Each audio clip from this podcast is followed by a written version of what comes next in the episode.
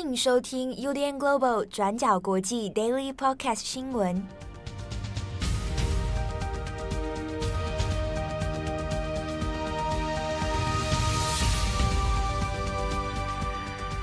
Hello，大家好，欢迎收听 UDN Global 转角国际 Daily Podcast 新闻。我是编辑七号，今天是二零二二年二月十一日，星期五。好，今天是由编辑七号一个人来帮大家做 daily 哦。那主要是因为这两天我们大家都在去打第三剂的疫苗，那这边也祝福大家身体健康，万事如意。好，要注意好这个防疫措施哦。好，那今天二月十一号，我们选了两则国际新闻来跟大家讨论哦。第一条，我们还是先来追踪一下乌克兰的后续情势。先前我们已经有讲过，在这个法国的穿梭啊，居中牵线之下，那看似好像争取到了乌克兰情势稍微缓解的一个迹象啊。但是呢，在二月十号的晚间，现在又出现了急转直下的一个紧张情势。那俄国方面呢，表示为了配合在俄国海军的演习，那从现在开始一直到二月十九号。俄国的舰队将会在克里米亚半岛的沿海进行海上管制。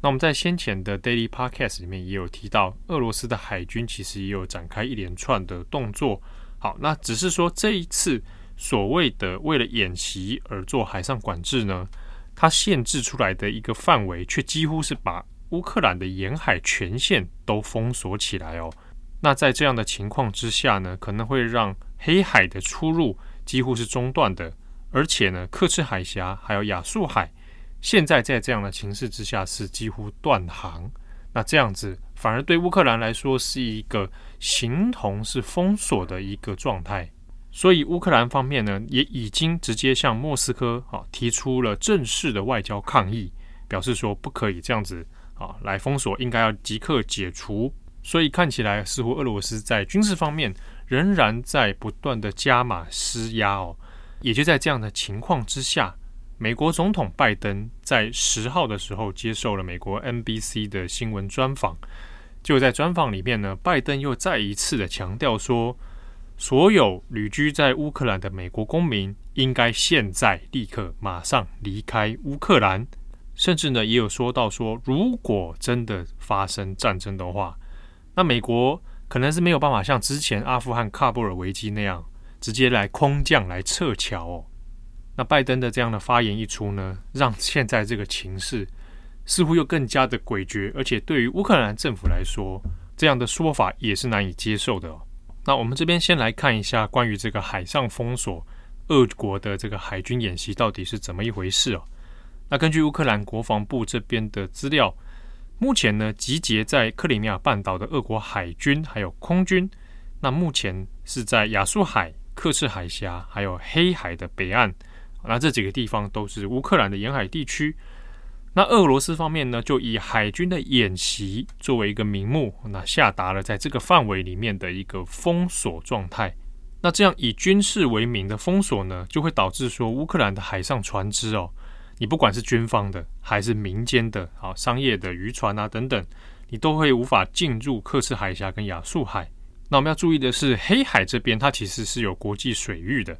所以有一些商务的航行啊、经济的啊等等，那也因为这样的关系，所以会变得窒碍难行，甚至已经几乎达到全面封锁的一个状态哦。换句话说，对于乌克兰而言，这不只是俄罗斯单方面的军事演习。军事的封锁，而已经是直接针对乌克兰的海上禁运跟海上封锁了。所以呢，乌克兰当局就已经向莫斯科发出了正式的外交抗议哦，要求俄罗斯立刻结束这一个海上封锁。不过呢，俄罗斯的国防部对这件事情，当然他的态度是有一点拐弯抹角啊。他是说，俄国海军现在在克里米亚半岛这些海域哦，进行舰队的操演。那你舰队操演，你势必会有一些，比如说发射飞弹啊等等的一些作为。所以呢，诶，为了测以测安全哦，本来就应该把这些海域进行封锁啊，以免说，诶，火炮试射、飞弹试射，结果炸到这些其他的军民哦。那当然，这一个海上封锁，你除了是有经济上面的影响之外呢，在先前乌克兰跟俄罗斯这一个战争形势的兵棋推演里面哦，在计划之中有可能设想过一个这个可能的奇袭情况，那就是俄罗斯从乌南的沿海发动海上的飞弹空袭，然后直接采取登陆作战。所以呢，这也就是为什么现在俄罗斯的这样海上军演，它会对乌克兰造成如此大的压力，而且也让国际局势变得更加的敏感跟紧张。那我们除了先前讲到的法国一直希望能够做调停，把局势缓和之外呢，我们来看一下美国。美国现在在这件事情上面一直没有一个很明确的对俄罗斯直接接触的一些动作。但是呢，美国政府方面，它已经也持续一直朝波兰、波罗的海、罗马尼亚啊这几个国家来做前线的部署。那已经增派了许多的军队跟战机，只是说在这边有一点算小小规模的动员啊。但另一方面，美国总统拜登在二月十号的晚间哦，接受了 NBC 的电视专访。那在这个专访里面呢，他反而又是在对这一个危机情势哦。不断的强调说，美国公民应该赶快要撤离。那拜登在专访里面就说，这一次的情势哦，不是像之前那样跟恐怖组织来对抗哦。他现在面对到的，美国所面对到的是世界上最庞大的正规军队，那指就是俄罗斯哦。所以呢，和之前的喀布尔危机比起来是完全不一样的。万一中间出现一些变数，一个不小心你推算错误的话，可能局势就会在一瞬间。直接陷入失控。那如果失控，美俄如果直接为了这件事情发生军事冲突，那很有可能就会演变成世界大战。那所以 NBC 这边他也就直接向拜登来提问哦：如果状况真的陷入了危机了，那美国有没有办法，有没有计划来派兵进到乌克兰协助美国的侨民来撤退呢？那拜登也说，目前还没有这个打算。同一时间，美国的国务院。啊，那也发布了一个撤侨指示，呼吁说，目前如果你是还滞留在乌克兰境内的美国公民，或者你持有绿卡，那你都应该尽速以一般的交通方式赶快离开乌克兰。但这样的说法，当然就和先前这个乌克兰的政府的态度哦，就出现了一些矛盾。因为我们先前其实有讲过，泽伦斯基乌克兰政府方面呢，其实一直对于说美国人这样子很高调的说要逃跑。啊，对这件事情是表达很不满的，因为乌克兰政府始终认为情势并没有美国所设想的这么的紧急，这么的可怕。啊，无论是就现有的军事情报来看哦，评估起来应该是不会真的打起来。但是呢，拜登方面，美国政府方面就对于泽伦斯基政府这样的乐观，其实是蛮审慎，而且甚至是否认的。那也有趣的是呢，我们相比之下看美国的反应跟乌克兰内部的反应，那的确是有一些差别哦。各国驻乌克兰的外媒记者呢，那也有做一些观察，针对美国的这些反应，泽伦斯基的政府当然是相当的愤怒哦。可是乌克兰社会里面呢，目前看起来大家还是蛮稳定，而且跟日常生活没有什么太多的两样哦，并没有出现那种很异常的社会恐慌啊，或者犯罪率提升啊。或者彼此之间的仇恨动荡啊，等等啊，目前是并没有出现这样的情形。然后，如果我们回过头来检视一下，虽然拜登的说法是说，哎，可能这个如果真的发生危机哦，没办法马上派兵撤侨啊，等等，但实际上我们去看现在的动员规模，美军的高层其实也已经接到一些命令来做待命哦。那尤其是最近几天里面，已经开始低调的去增派了许多。像美军的陆战队哦，那已经安排了一些撤离的方案。然后最近登陆到波兰的八十二空降师呢，现在也在研拟了相关的撤退路线哦。所以看得出来，美军方面有在做最坏的打算，那那已经做了相关的部署。好，那有关于俄军封锁这一个亚速海，然后美军的反应，乌克兰的反应。相关的细节呢，大家可以来参考今天的转角国际过去二十四小时。那我们的编辑郑红他会有一篇非常详尽的文字报道，欢迎大家来参考。下一则新闻，我们来看一下中国徐州的八海案。那现在有新的调查进度哦。徐州八海案呢，那我们在之前的网站上面已经有做了很多的内情报道哦。那现在在二月十号的晚间，就是昨天的晚上呢，那徐州官方又再一次发表了调查公告。那算起来，这是他第四次的声明了。那在这一次的公告里面，最主要的进度呢是说，这个八个小孩的父亲董志明，那他现在以涉嫌非法拘禁罪来把他逮捕哦，刑事拘留了。那同时，另外是当初把小花梅从云南省带离到江苏的这位桑姓妇人呢，她跟她的丈夫两个人以涉嫌拐卖妇女罪，然后也被抓捕了。所以三个人。现在目前都被官方抓起来，但是呢，目前我们看一下，在这个第四次的公告里面，其实在中国的舆论上还是引发了许多的质疑哦。主要还是针对于年龄的问题，其实没有交代清楚。也就是说，这位母亲哦，小花梅，那现在和董志明结婚之后，叫做杨某霞哦，那个某还没有公布实际的名字。那小花梅呢，她的实际年龄到底几岁？这件事情现在就起人疑窦了。从事情爆发以来呢，其实外界始终没有确切的知道小花美的实际年龄。那现在已知呢是说，一九九八年她领证结婚，但是从中国的舆论社群上面也有很多传言哦，有一说说找到了相关知情的村人，那村民们说，哎。记得他是在大概十五六岁的时候来到村子里的。那这种种说法对起来，其实对他的年龄是有点存疑哦。央视的电视新闻报道里面呢，有追踪小花梅后来在一月二十九号的时候送到了医院来治疗。那当时的新闻画面里面有拍到了他的一个病历资料，虽然有上马赛克呢，可是就他的格式可以看到。有写着他的年龄应该是五十二岁。好，那算起来的话，小花梅现在最大的大儿子那是现年二十三岁。那回推回去，当初生下大儿子的年龄应该是诶没有可疑之处哦。但问题就在于那其他七名孩子，如果算起来，现在年幼的还很小，这七个孩子如果算起来的话，从现在五十二岁回推。那小花梅是从四十岁之后连年生下了这七名子女，所以假设央视拍到的那个年龄五十二岁是真的的话，那这个整个诶情节的发展感觉是不太合常理的哦。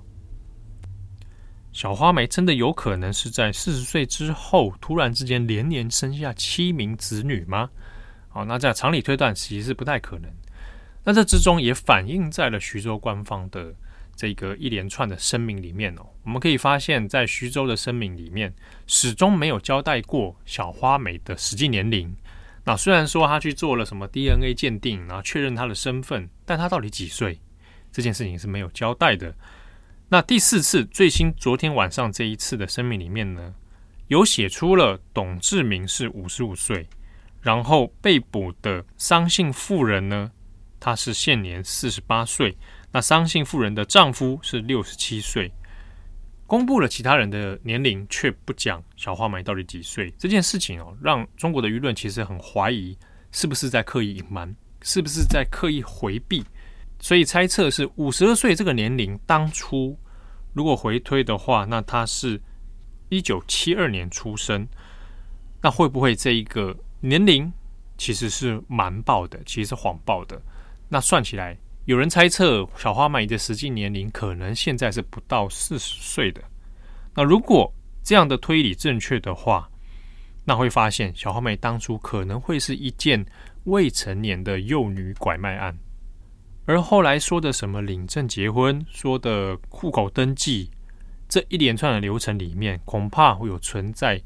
地方政府的瞒报或者说谎，或者当事人等等其他的一些隐瞒的问题。所以呢，整件事情现在看起来有一点欲盖弥彰哦。那也是中国舆论现在针对这件事情，他难以接受，